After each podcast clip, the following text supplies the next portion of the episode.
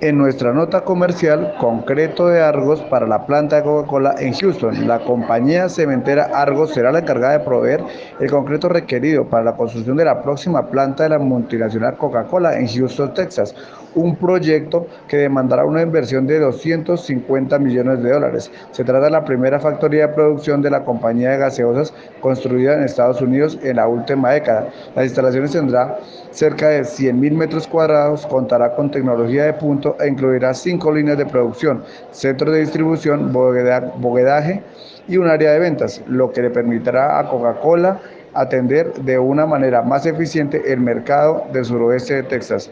Muy bien por Coca-Cola FEMSA.